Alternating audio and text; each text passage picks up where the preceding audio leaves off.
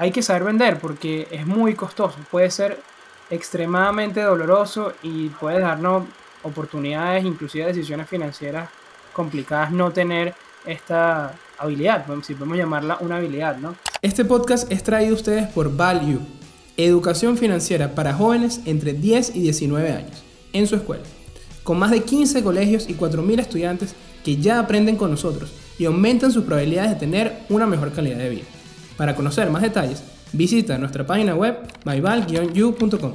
Bueno, bienvenidos a un nuevo episodio de Networking de Ideas, donde los buenos conocimientos se conectan. Creo que con todo lo que está pasando últimamente en los mercados, Andrés, nos surgió esta pregunta que es tan importante que, y que a veces se pasa como por, por dejar, ¿no? Que es, ¿cuándo vendemos una inversión? Sí, eh, complicado. Algunos dicen que es más difícil comprar, otros más dicen que es más difícil vender. Eh, no yo, creo que en verdad comprar es un poco más difícil, pero vamos a hablar de eso ahorita. Yo creo que es importante porque, o sea, si estás empezando a invertir, o inclusive si ya tienes tiempo en esto, vas a, especialmente con todo el tema cripto, vas a, vas a ver muchísimo de, bueno, de holdear, de que debes aguantar, de que no importa el tamaño de tu pérdida, aguanta, aguanta, compra, compra, pero nunca se habla, habla de, ajá, ¿y cuándo vendo todo eso que estoy comprando, no? Y, y el tema es que si no vendemos en el momento correcto, es costoso, ¿sí? Sí, es una de las preguntas que más, que, que, más me hacen en, en, los cursos que, que, por cierto, tengo tiempo sin, sin dar de, de, la bolsa de Nueva York, ¿no? Que es como que, ok, ya sé que tengo que comprar, cuando los fundamentales, el precio, el valor, Exacto. todas estas cosas, bueno, la tendencia y todo esto, pero, ay, después, si estoy invirtiendo a largo plazo, ¿qué? ¿Sabes? Me muero con las acciones. Sí, te las comes, como dices tú. Sí, y, sí, te las comes. Y también que, bueno, que el and hold sabemos su efectividad y bueno, en los últimos años sin duda, pero si te pones a ver y analizarlo un poco, eh, requiere mucho de que el inversor esté siempre produciendo efectivo, ¿no? ¿no? No requiere de que como que inviertas una sola vez, más si estás usando un DCA, ¿sabes? Que quieres promediar a la baja, eh, de cierta manera necesitas estar produciendo efectivo. Sí, sí, de eso vamos a hablar ahorita. No es necesario, pero ayuda muchísimo, obviamente, ¿no?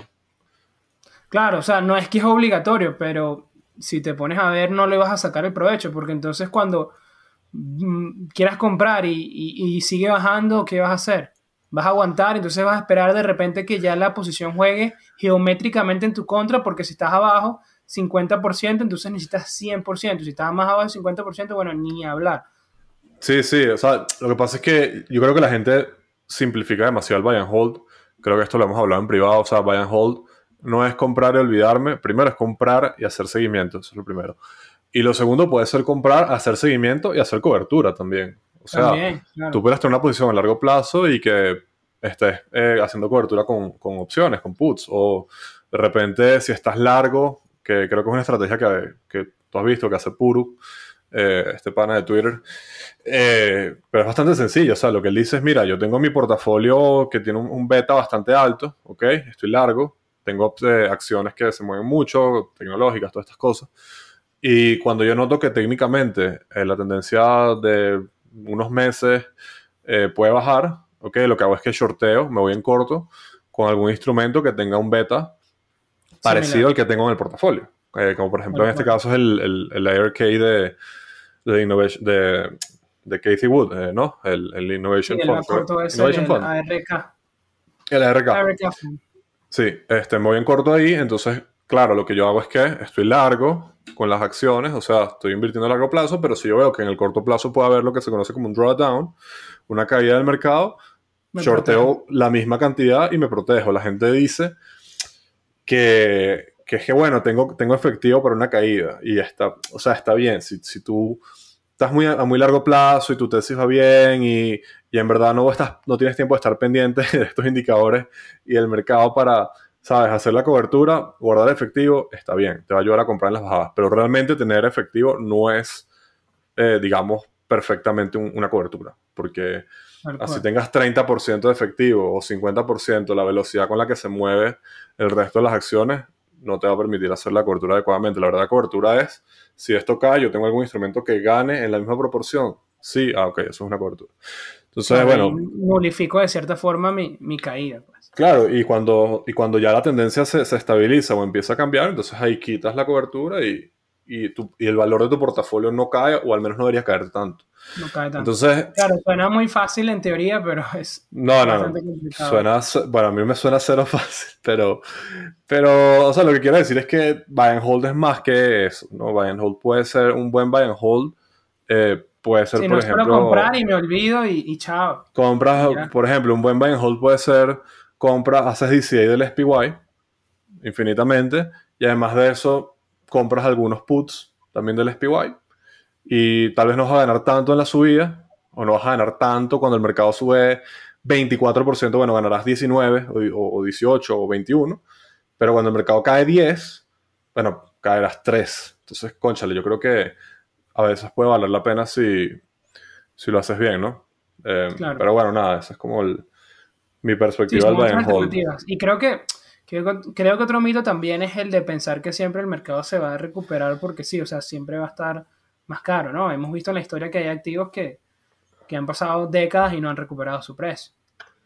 Yo creo que, que eso lo, lo- lo conversamos también la otra vez, que, que, por ejemplo en el caso de, del mercado japonés, ¿no? que en el 89 hizo el máximo y, y hasta el día de hoy no ha, no ha vuelto para allá, ¿no? Que obviamente, por Ajá. ejemplo, si, si utilizaste dólares, que no voy a hablar de yenes porque no, no sé cómo es el tema de la tasa de cambio del yen, pero me imagino que si la inflación es- en Japón es inexistente, la tasa de cambio debe ser más o menos estable, ¿no?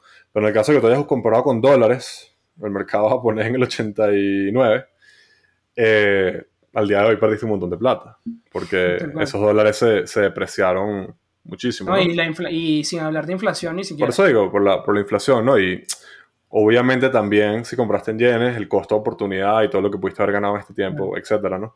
Entonces sí, obviamente no siempre los mercados suben, pero creo que el caso de Japón eh, es un caso muy atípico. Creo que no es comparable con Estados Unidos por múltiples cosas. Eso ya puede ser otro episodio. Pero uno nunca sabe. Siempre está la posibilidad, Sí, ¿no? o sea, siempre vas a quedar como que el loco la primera vez que digas que, bueno, no siempre el mercado va a subir. Hasta que pase, ¿no? Pero Sí, sí, ¿no? Y creo que también no es tanto, o sea, creo que, ¿qué es lo que pasa? Esta es una opinión personal, ¿no? Eh, la gente, y está bien, o sea, ve la renta variable en los últimos eh, 120 años, que es más o menos de que existe el mercado moderno. Y, el- y en los el- últimos 12 que ha sido una locura, pues. a, a eso voy. Pero si tú ves la renta variable en los últimos 20 años, eh, en los últimos 120 años, desde que existe el, el Dow Jones básicamente, eh, obviamente la gente dice como que, bueno, sabes, invertiste, y yo lo digo también, si tú invertiste en 1920, al día de hoy hiciste un montón de plata. Pero primero, la esperanza de la vida de la gente no es de 100 años. Segundo, vamos a suponer que la gente empieza a invertir a los 18. Y tercero, vamos a suponer que te, que te mueres a los 85. Entonces, en verdad, tienes 65 años de vida primero, no son 100, ¿no? Entonces, si tú agarras esos 75 años de vida, suponiendo que invertiste bien además, y la, y la extrapolas a los periodos del S&P, te vas a dar cuenta que hay periodos en los que el S&P puede estar 6 años, 8 años y, y está como Ah. shopping, como decimos, ¿sabes? Como que hasta sí. que se dispara, ¿no? Lo que pasa es que, hay- yo cre- creo yo, también hay un, eh, un bias bien, bien establecido, pero está bien, que desde, el- desde lo que, ¿sabes? desde la Segunda Guerra Mundial, después de la Segunda Guerra Mundial hasta los años 70, fueron 20 años de bull market durísimos. Entonces hubo mucha gente que se hizo millonaria, como Warren Buffett, ¿no? Está bien. Después, si desde el 2000 para acá, ¿cuánta gente no se ha hecho millonaria con toda la tecnología? Entonces, hay periodos Bueno, primero, marcados. primero tuvimos esa década perdida del 2000 a- hasta 2009, que, que se llama así, ¿no? La década perdida de las acciones, que tal cualmente que fue ese movimiento que tú dices que para arriba y para abajo y no hiciste nada. pues. Claro, y venías Hasta, de la, de hasta la- Microsoft, por ejemplo, ¿te acuerdas del ejemplo Ujú. que vimos de Microsoft que estuvo 16 años para alcanzar un máximo? A eso me refiero, o sea, creo que depende mucho de dónde tú pones Empiezas. ojos en el mercado, dónde empiezas, con qué magnitud empiezas y qué tan constante eres, como para decir que efectivamente en el largo plazo el mercado siempre sube, que es verdad, pero no siento que, o sea, si fuera tan verdad todo el mundo hubiera hecho plata en la bolsa siempre y no es así. Bueno, o sea, lo que queremos llegar con esto no es que si va a subir o no el mercado, obviamente Andrés y yo creemos que el mercado eh, en general, no solo el americano, sino el mercado total de todas las bolsas de valores de diferentes países van a ir al alza ine- inevitablemente, bueno, por todo el tema de demografía, de que cada vez somos más, etcétera, y cada vez encontramos maneras más eficientes de manejar los recursos, pero eh, lo importante es que no demos por sentado de que nunca debemos vender. Hay momentos que es obvio que tenemos que vender. Sí. Tal cual. o sea, como pasó a la gente del 2000. O sea, la gente que, que no porque tuvieras 10 años más para invertir. O sea, imagínate que estuviste empezando todo este tema de la, de la burbuja tecnológica, etcétera, y tú eres la persona que menos quiere hacer timing, eh, timing de market, etcétera. Pero imagínate que, ok, ya en el 2000 tenías una buena cantidad de dinero y dijiste, no, pero es que yo tengo todavía 10 años más para invertir. Entonces hice, perdido 10 años, si no hubiese vendido en ese momento, eso sea algo, ¿no? Entonces, como que no descarten esa, esa oportunidad, pues no descarten evaluar cuándo tengo que vender una inversión. 100%. bueno, Andrés, te pregunto, ¿cuándo tenemos que vender una inversión? Mira, a eso y quiero hacer un inciso ahí, chamo. Que ahorita me acabo de acordar. Por ahí le mando saludos al, al viejo si me está escuchando, mi papá. Mi papá siempre me, me decía, eh, para comprar, tú puedes escoger el momento y tal.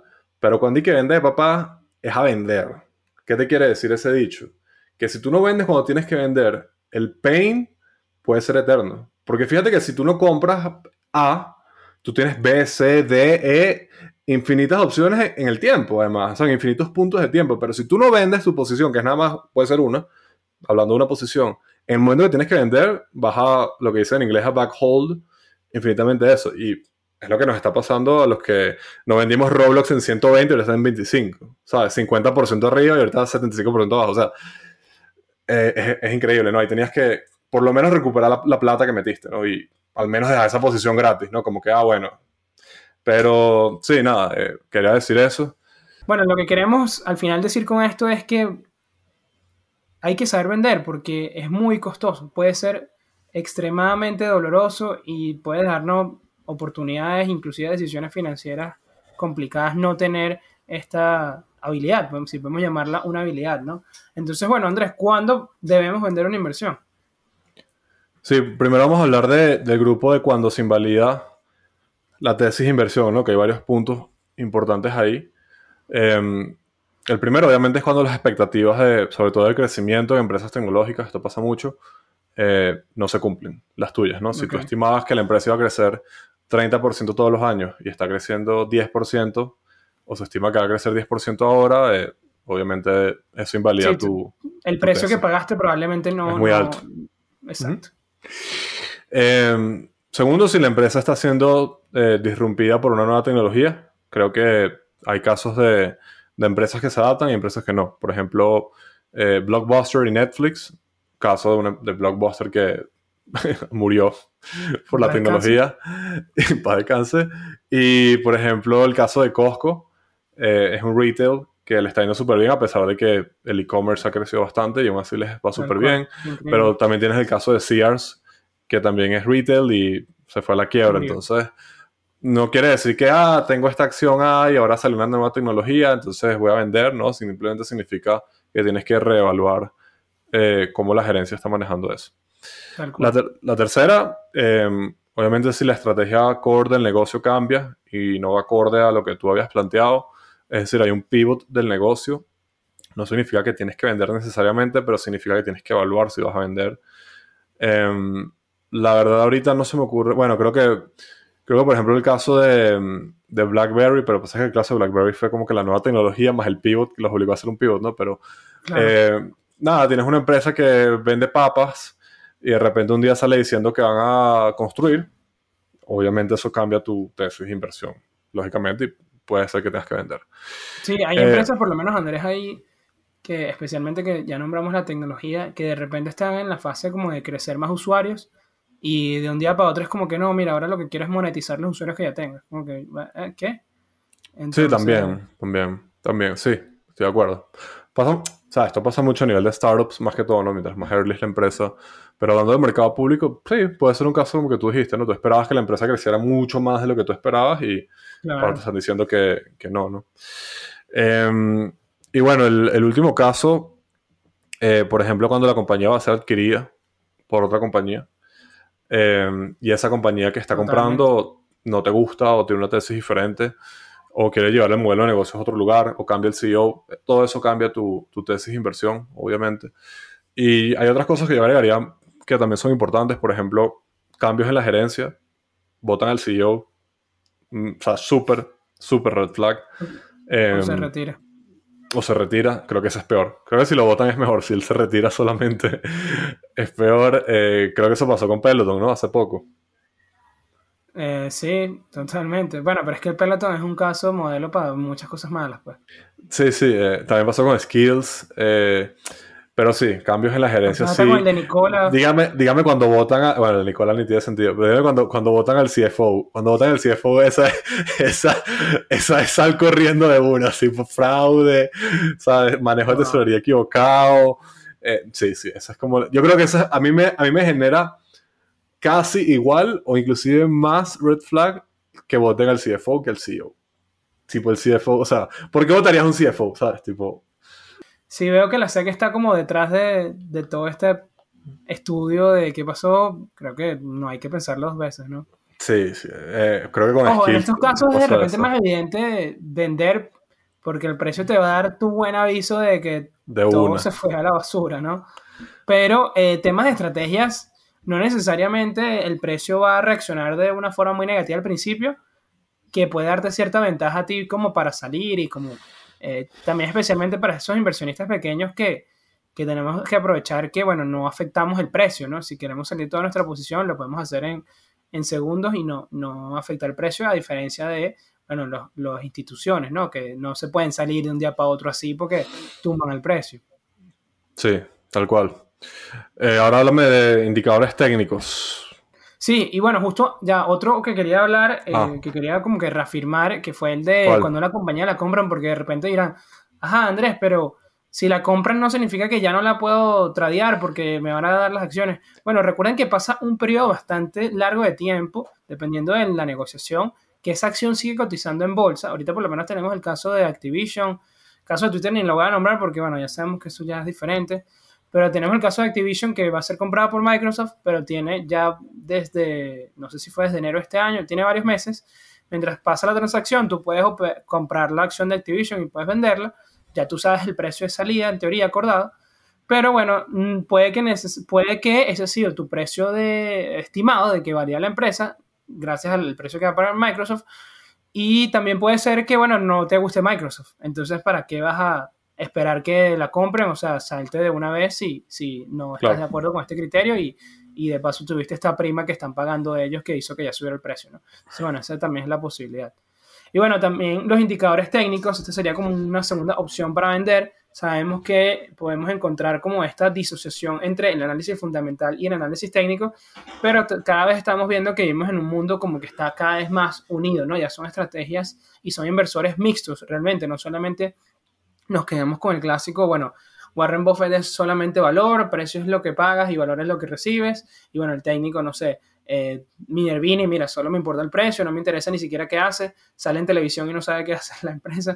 Eh, hay, hay como esos dos extremos, pero estamos viendo que, que hay equilibrios, ¿no? Como puede ser estrategias de, como la de William O'Neill, eh, que es el Cam Slim, que bueno, luego pudiéramos hacer un episodio sobre eso. También hay analistas técnicos que han desarrollado precisamente sus análisis para inversiones a largo plazo, que es el caso de Stan Weinstein, y que hizo el, el, el desarrollo de la del análisis de estado de una, de una acción, ¿no? Esto sería bueno ponerles una foto porque es un poco complicado de, de explicar esta imagen, pero básicamente lo que te dice es que un activo pasa por cuatro estados y esto sigue de la teoría del DAO, que es como que la primera, el enfoque del análisis técnico.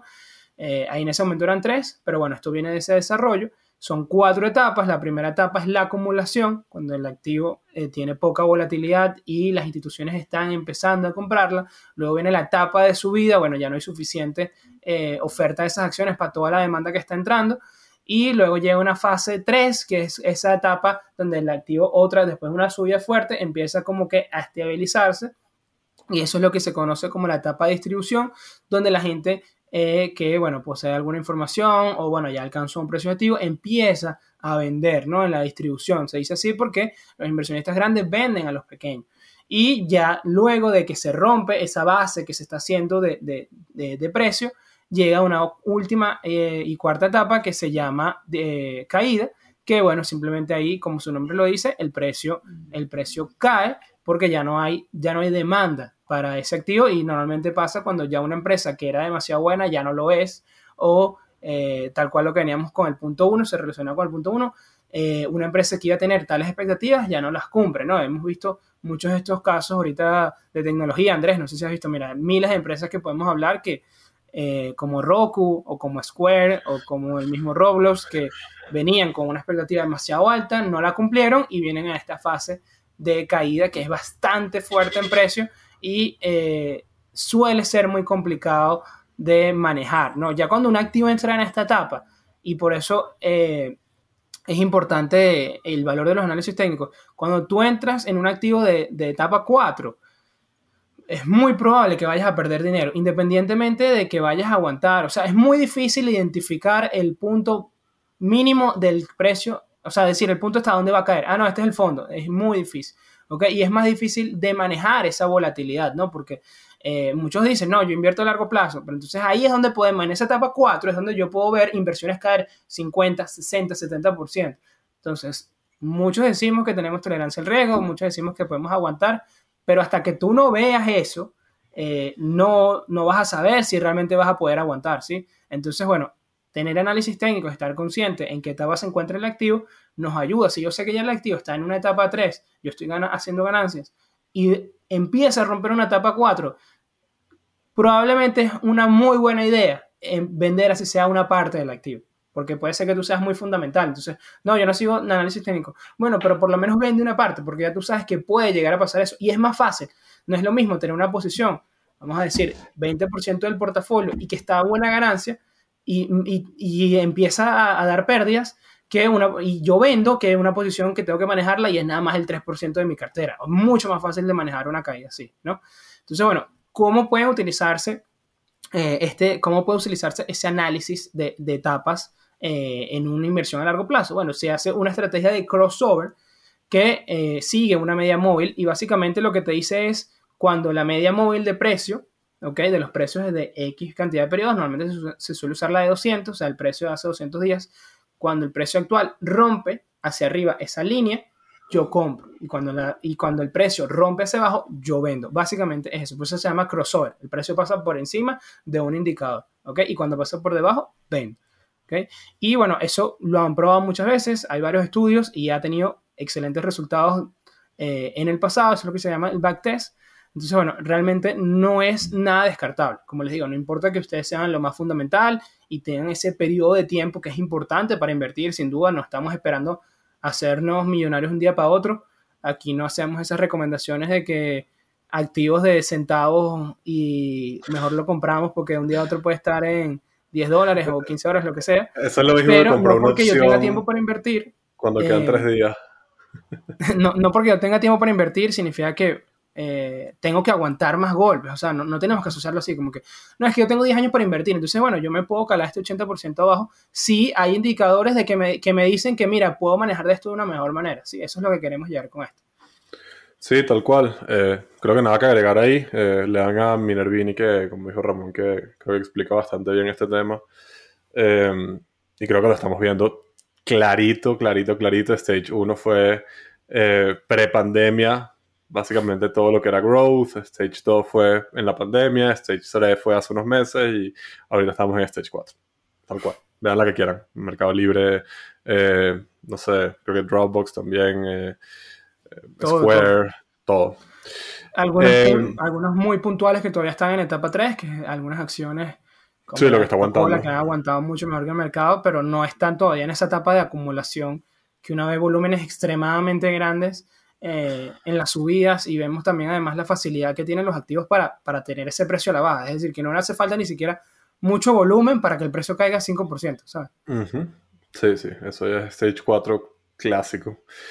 Eh, y bueno, nada, eh, motivos personales también son otra de las maneras en las que pudieras vender, ¿no? Obviamente. Y, no podemos disasociarnos de eso, o sea, eso tenemos que estar demasiado claros de esto de motivos personales.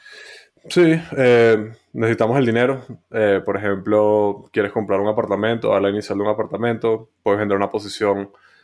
Ojalá, eh, claro, hay más, factores que esos, ¿no? Pero ojalá sea una posición ganadora, tomar un poco de ganancias y, pasar a otro activo. ojalá no sea porque tienes una emergencia y tienes que liquidar. creo, que, creo que el tema de la venta es interesante que, que uno tiene que vender cuando puede y no cuando quiere. Eso, eso, es, eso en las startups es exactamente igual. Y tú le preguntas a founders que han vendido y te dicen exactamente eso. Yo vendí la empresa porque podía, porque si después quieres y no puedes, mientras es un activo y líquido, ¿no? Pero bueno, es lo que quiero decir. Necesitas el dinero, ojalá sea porque quieres reinvertirlo y no porque necesitas vender. Pero eh, eso forma parte de la planificación de la inversionista al inicio. O sea, eh, tú sí, no, claro. manera estimar, estimar cuándo vas a necesitar el dinero. Claro, ya esto es un tema de finanzas personales y todo, o sea, hay varios, varios factores, pero, pero bueno, esa es una manera eh, y creo que está ligada al otro, que es básicamente eso, ¿no? Existe una otra oportunidad de inversión que... Eso, otra oportunidad, o sea, eso, eso también creo que no se ve mucho, como que cuando tenemos una posición ganadora, bueno, está arriba 50%, eh, ajá, pero ah, ya con esa subida, ese análisis que tú hiciste, vamos a poner que tú por lo menos compraste en 20 y ahorita está en 35, por ejemplo sigue siendo igual de atractiva eh, e-, esa oportunidad con respecto a otras que hay ahorita en el mercado. Eh, ¿Sabes? Esa evaluación como que no se hace. Es como que, bueno, simplemente compro y me está yendo bien, entonces, bueno, aguántala. Eh, en el caso de las acciones, si estás haciendo un análisis fundamental, si hiciste análisis fundamental al inicio, deberías seguir haciéndolo. Con lo que tú decías, verificar. Buy and hold and, verify. ¿no? Entonces, estar consciente siempre de ese costo oportunidad. No, y, creo que también eh, slash necesitas el dinero o slash una inversión. Si, por ejemplo es una casa o un apartamento, yo creo que la gente a veces como que, ¿sabes? Puedo comprarme un apartamento, por ejemplo, y me quiero mudar. Y voy a vivir ahí, y voy a vivir con mis hijos, y voy a tener, no sé, un perro, ¿sabes? Como que tu vida.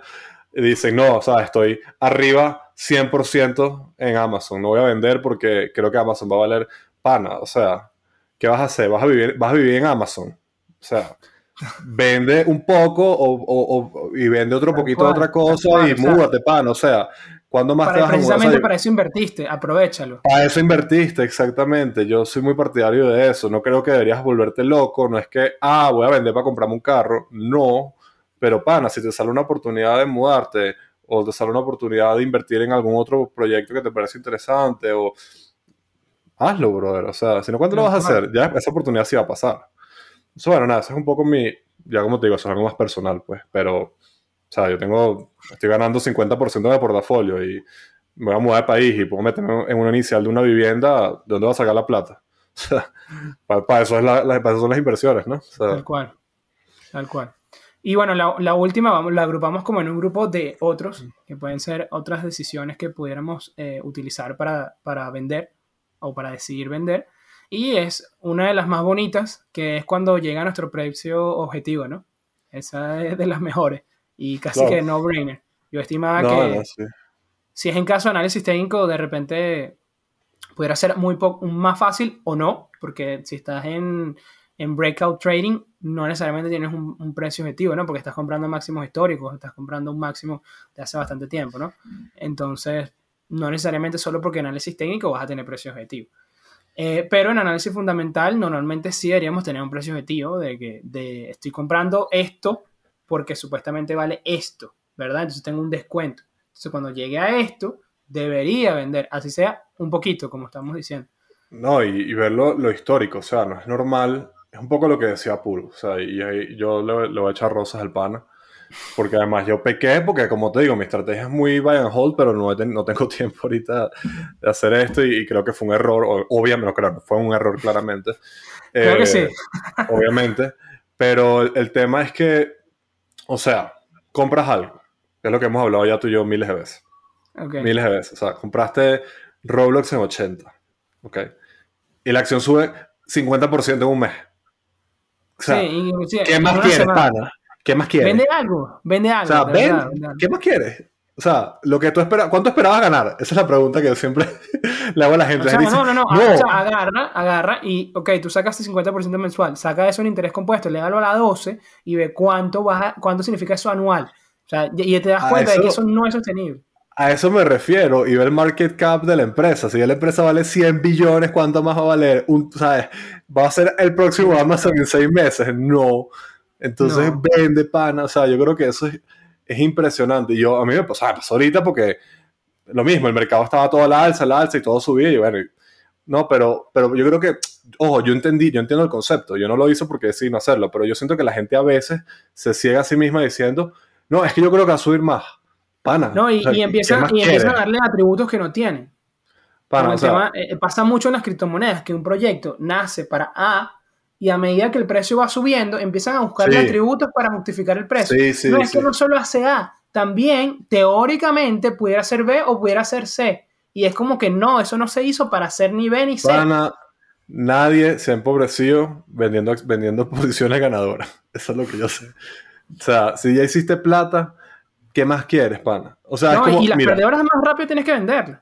Porque ahí estás equivocado también, y te tienes la muestra. Pero en este caso estoy hablando de posiciones ganadoras. O sea, claro.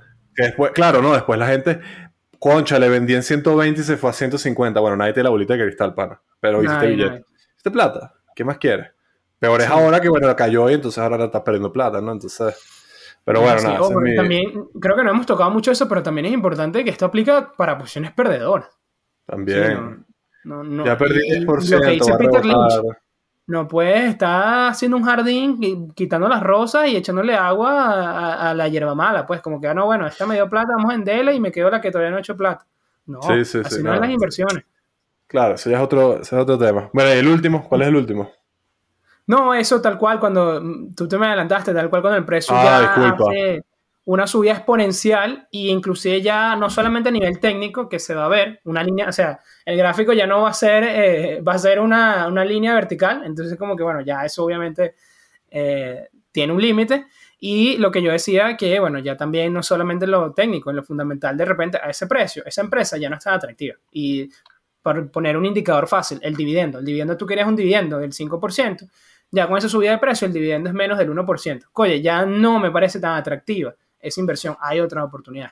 Aunque, ojo, yo sé que nos van a decir, bueno, pero si dices vendió Tesla no sé cuánto, dices perdió no sé cuánto. claro, está bien, bro. Claro, pero la idea de esto, es, lo que te dice esto es que, ok, Tesla es un caso, pero de 10 casos vas a tener uno solo, o de 100 casos vas a tener uno solo como Tesla, y el resto te puede pasar más bien lo que estamos viviendo ahorita. Y bueno, obviamente siempre tenemos en cuenta al señor Keynes con su clásica cita de que los mercados se pueden mantener eh, insolventes irracionales en lo, que tú te puedes mantener solvente, así Más que... tiempo de lo que tú te puedes mantener solvente. Así que bueno, obviamente sabemos que estas condiciones pueden pasar, pero no son comunes. Es que es increíble. La gente que, la, gente que siempre está insatisfecha, siempre va a tener razón para estar insatisfecha. O sea, si es porque perdió, entonces es porque perdió. Y si es porque ganó el 20%, entonces es porque no ganó el 50%. Pana, o sea, que quizás nadie tiene la bola de cristal. Y lo que decías tú, la idea es que, claro, hay que tener una estrategia también de una planificación inicial al momento de invertir, qué, qué es lo que tú quieres con esta inversión y cuánto dinero es que es el que necesitas, porque si ya estás teniendo lo que realmente necesitas, eh, es momento de, de, asegurar la bolsa, como dicen. Mira, yo un error que cometí, y yo soy muy partidario de esta estrategia, no, obviamente no estoy diciendo que sea la estrategia más óptima, ¿ok? Pero es algo que a mí me permite dormir tranquilo. O sea, si, si tú entraste en una posición y la posición hizo 50%, en un mes. O sea, coge algo de ganancia. Puedes sacar todo. Recuperas tu plata y dejas la posición también, que, que, que, no que subestimamos, que no necesariamente tienes que venderlo todo. Puedes vender una parte. Puedes vender una parte, vendes la mitad. Ah, se fue para cero. Y crees que la tesis sigue siendo buena. Bueno, de repente compras un pelo más. Bueno, no cero, pues cayó 20%. Estoy haciendo un ejemplo, ¿no? Subió más, liquidaste y ya. O sea, o por ejemplo, mira, yo tengo unas acciones de, de dos empresas que las vengo trayendo desde la pandemia, porque hicieron que sí, 100% después de la pandemia. ¿Qué hice yo? Yo vendí, recuperé mi billete, lo metí en otro lado y esa posición está gratis. Bueno, que, la, que ha caído, está bien, pero a mí eso, eso es ganancia. O sea, si yo creo que va a subir, me pagan dividendos, yo creo que eso es una estrategia que puede funcionar bastante bien para la persona que no está todo el día en esto. Ah, que no es lo más óptimo, que tienes que liquidar y pasarte. Bueno, está bien, pana, pero... O sea, sí, sí, obviamente aquí no queremos como que decirte que no, es que tienes que vender porque el precio bajó, era el momento exacto de vender. No, no, esto es simplemente para, para que facilitar tu proceso de inversión. Hay que saber coger ganancias, punto y final. Eso es importante. Bueno, hay que saber vender y, hay que saber vender rápido también, honestamente. Cuando hay que eh, vender. Con las perdedoras. Hay que vender. cuando tú tienes una duda de que esta empresa. Eh, inclusive puede pasar que de repente creías que entendías lo que hace, pero se empieza a complicar y ves como otras variables la afectan, ¿sabes? que tú pensabas que no le afectaban y es como que, mira, eh, sabes que en caso de duda, como dicen, rompe el vidrio. En caso de duda, Get out. la puerta. De una, sí, sí, sí. En caso de Tal duda cual. es mejor salir de ese problema. Pero es que es difícil manejar las posiciones en situaciones así, ¿ok? Como la que estamos viendo en el mercado. Obviamente, si todo está subiendo, obviamente no hay ninguna... Más bien parece que la gente es estúpida porque vende, ¿no? Pero sabemos que eso no dura para siempre. Así como este momento no va a durar para siempre, de que todo Tal va a estar a la baja. Pero si nos ponemos en una situación que es complicada de manejar, no lo vamos a poder aprovechar. Si nos quedamos sin dinero, ¿ok? Por hacer una mala inversión y no la vendemos, entonces ahorita no la pode- no podemos aprovechar cuando una buena oportunidad se está dando. ¿ok? Entonces, es eso, ¿no? Es, es- es tener esa capacidad de vender y, y- y que nos va a facilitar las subidas como las bajadas. Nada. Bueno, yo, yo creo al- que es momento de pasar dato. dato de la semana, Andrés. y el dato de la semana es, ¿sabías que una estrategia de crossover en el SP500 usando la media móvil de 200 como referencia desde 2003 a 2008, es decir, 15 años y con una reinversión del capital, produjo 7% más de ganancias y con apenas 8 operaciones durante este periodo usando Buy and Hold? Bueno, y eso ha sido todo por el episodio del día de hoy. Yo creo que quedó bastante claro. Si nos gustaría escucharlos, que nos comenten cuándo ustedes consideran que es buen momento para vender una inversión. Y con eso cerramos. Andrés, ¿dónde te pueden seguir en las redes sociales y tener más ideas de inversión? Arroba Ardens Urquiola, Instagram y Twitter. Buenísimo. A mí me consiguen como arroba Ramox, Ramón sin NXS al final. No olviden nuestras redes sociales también de Networking de Ideas, arroba Networking de Ideas en Instagram para toda la información sobre el podcast y próximos invitados. Nuestra página web también www.myval-u.com con todos los cursos disponibles en línea. Y bueno, agradecerles como siempre. No olviden si están viendo desde YouTube, darle like a este canal y suscríbanse. Suscríbanse que, que nos ayuda muchísimo, ¿no, Andrés? Sí, por favor, like, subscribe, compartan, mándenos saludos, todo. todo lo que puedan, de verdad que eh, dale a todos los botones que están ahí, de verdad que nos ayuda muchísimo a seguir creciendo y seguir generando contenido de valor. Así que bueno, nos escuchamos la próxima semana. Networking de Ideas. Donde los buenos conocimientos se conectan.